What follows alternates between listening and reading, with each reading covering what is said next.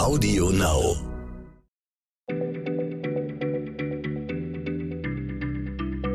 Schneller Schlau, der tägliche Podcast von PM. Hallo, hier ist wieder eine neue Folge von Schneller Schlau, dem kleinen Podcast von PM, der jeden Tag neue Fakten aufbereitet. Mein Name ist Jens Schröder, Chefredakteur von PM und bei mir ist heute wieder Nora Sager, unsere Redakteurin, die vor allen Dingen dann immer ins Spiel kommt, wenn es um Tiere geht. Und zwar genauer gesagt geht es um die Schnittstelle Tier-Mensch. Da möchte ich gerne was von dir wissen. Also Menschen, wir Menschen haben eine sehr komplexe Sprache und im Tierreich kann man sagen, entspricht dem vielleicht am ehesten so der Gesang der Vögel. Da wird ja auch sehr viel geforscht, wie die Vogelhirne das so hinkriegen, dass sie diese Melodien so perfekt äh, immer wieder abspielen und da wird ja auch kommuniziert mit diesen Melodien. Und die Frage, die ich eigentlich habe, ist, Geht die Parallele zur menschlichen Sprache so weit, dass bei Tieren zum Beispiel auch sowas gibt, was bei Menschen Sprachfehler wären? Machen Vögel da Fehler beim Singen? Äh, ja, machen sie tatsächlich. Und äh, es gibt de facto Vögel, die äh, stottern. Vielleicht muss man sagen, erstmal zum Hintergrund, also bei den Singvögeln sind es in der Regel die Männchen, die singen und äh, sie machen das natürlich, um die Weibchen zu beeindrucken. Logisch. Und äh, ganz viel Forschung zum Singen und zu den Lernprozessen, die dahinter stecken, wird an Zebrafinken betrieben. Und das hat mehrere Gründe. Zum einen sind das gut erforschte Vögel, singen sehr komplexe Lieder, auch wenn ich, äh, ich habe es mir neulich mal angehört. Es klingt, äh, einer schrieb äh, in den Kommentaren unter dem Video, es klänge wie ein wütender 3D-Drucker. Das ähm, tut es auch. Ja, Versuche ich mir gerade vorzustellen, geht aber nicht, aber egal. Jetzt, als ob jemand so rhythmisch mit einer Tür quietscht ein bisschen. Und äh, der Witz bei den Zebrafinken ist aber, die lernen tatsächlich nur als Jugendliche und nicht mehr als Erwachsene. Und äh, die Finkenküken kommen aber nicht als Meistersänger zur Welt, sondern die lernen ihre Lieder, indem sie ihre Väter imitieren. Und sie haben in ihrer Kindheit eine Phase, wo sie im Grunde brabbeln. Genau wie menschliche Kleinkinder, bevor sie es dann irgendwann schaffen, ihre Gesangspartien wirklich äh, Millisekunden genau abzuspielen. Also wie bei Menschen, die lernen ihre Sprache, die dann eben der Zebrafinkengesang ist. Und kann denn da auch wie bei Menschen was bei schief gehen, dass die bestimmte Dinge schlecht aussprechen können oder dass die was falsch lernen? Ja, tatsächlich. Also der Lernvorgang klappt nicht immer reibungslos.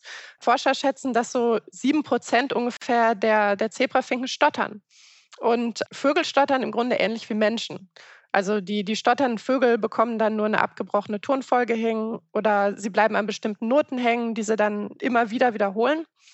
Und äh, leider muss man sagen, da das Gesangstalent für die Weibchen so wichtig ist, bleiben die Stotterer dann meistens alleine ihr Leben lang. Weiß man denn zumindest, warum solche Fehler passieren? Also warum äh, Vögel zum Beispiel das Stottern anfangen oder überhaupt nicht über das Stottern hinauskommen beim Sprachelernen?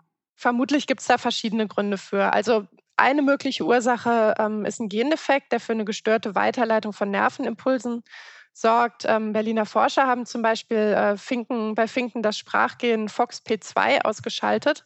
Das ist auch beim Menschen mit dem Spracherwerb äh, verbunden und die Zebrafinken hatten dann. Die haben das gleiche Gen, ja? Wir haben das gleiche Gen da wie Zebrafinken. Ja. Und, ähm, Aber das haben sie ausgeschaltet und das ging dann und dann ging es auch schief mit dem Spracherwerb. Genau, die Zebrafinken hatten dann, hatten dann riesige Schwierigkeiten, Lieder zu lernen. Es gibt aber also es gibt ungefähr 800 Gene beim Zebrafinken, äh, die an diesem Sing-Lernprozess beteiligt sind.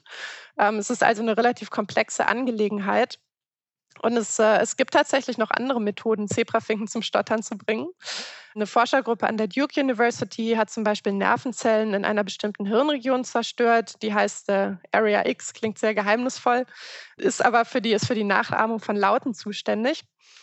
Und ähm, Forscher in Chicago haben den Vögeln ihr eigenes Lied leicht zeitverzögert wieder vorgespielt, um sie aus dem Konzept zu bringen. Und das sind alles Dinge, die auch bei Menschen Artikula Artikulationsschwierigkeiten verursachen. Das war ein passender Versprecher. Bei dem, Wort, bei dem Wort kann man sich schon mal versprechen. es ist sehr lang. Genau, also aber auf jeden Fall sieht es so aus, als, als könnte man von den Vögeln eine Menge über die Ursache von Sprachstörungen bei Menschen lernen und ähm, dann vielleicht auch darüber, ja, wie man sie wieder beheben kann. Mhm. Also, ich habe gelernt, die Sprache bei Menschen und der Gesang bei Vögeln sind sich in verschiedener Weise sehr ähnlich. Beides sind komplexe Kommunikationsmechanismen, mit denen Vögel miteinander oder Menschen miteinander kommunizieren. Und die Parallelen gehen so weit, dass es auch Sprachfehler und Sprachstörungen gibt, die sich sehr ähneln. Zum Beispiel eben das Stottern bei den Zebrafinken ist ähnlich und entsteht auch möglicherweise ganz ähnlich wie äh, Sprachfehler bei Menschen entstehen. Sehr, sehr interessant. Vielen Dank, Nora, für diese kleine Einsicht. Ja, sehr und gerne. Tschüss für heute, sagen wir. Und äh, morgen gibt es eine neue Folge von Schneller Schlau. Wiederhören. Tschüss. Schneller Schlau, der tägliche Podcast von PM.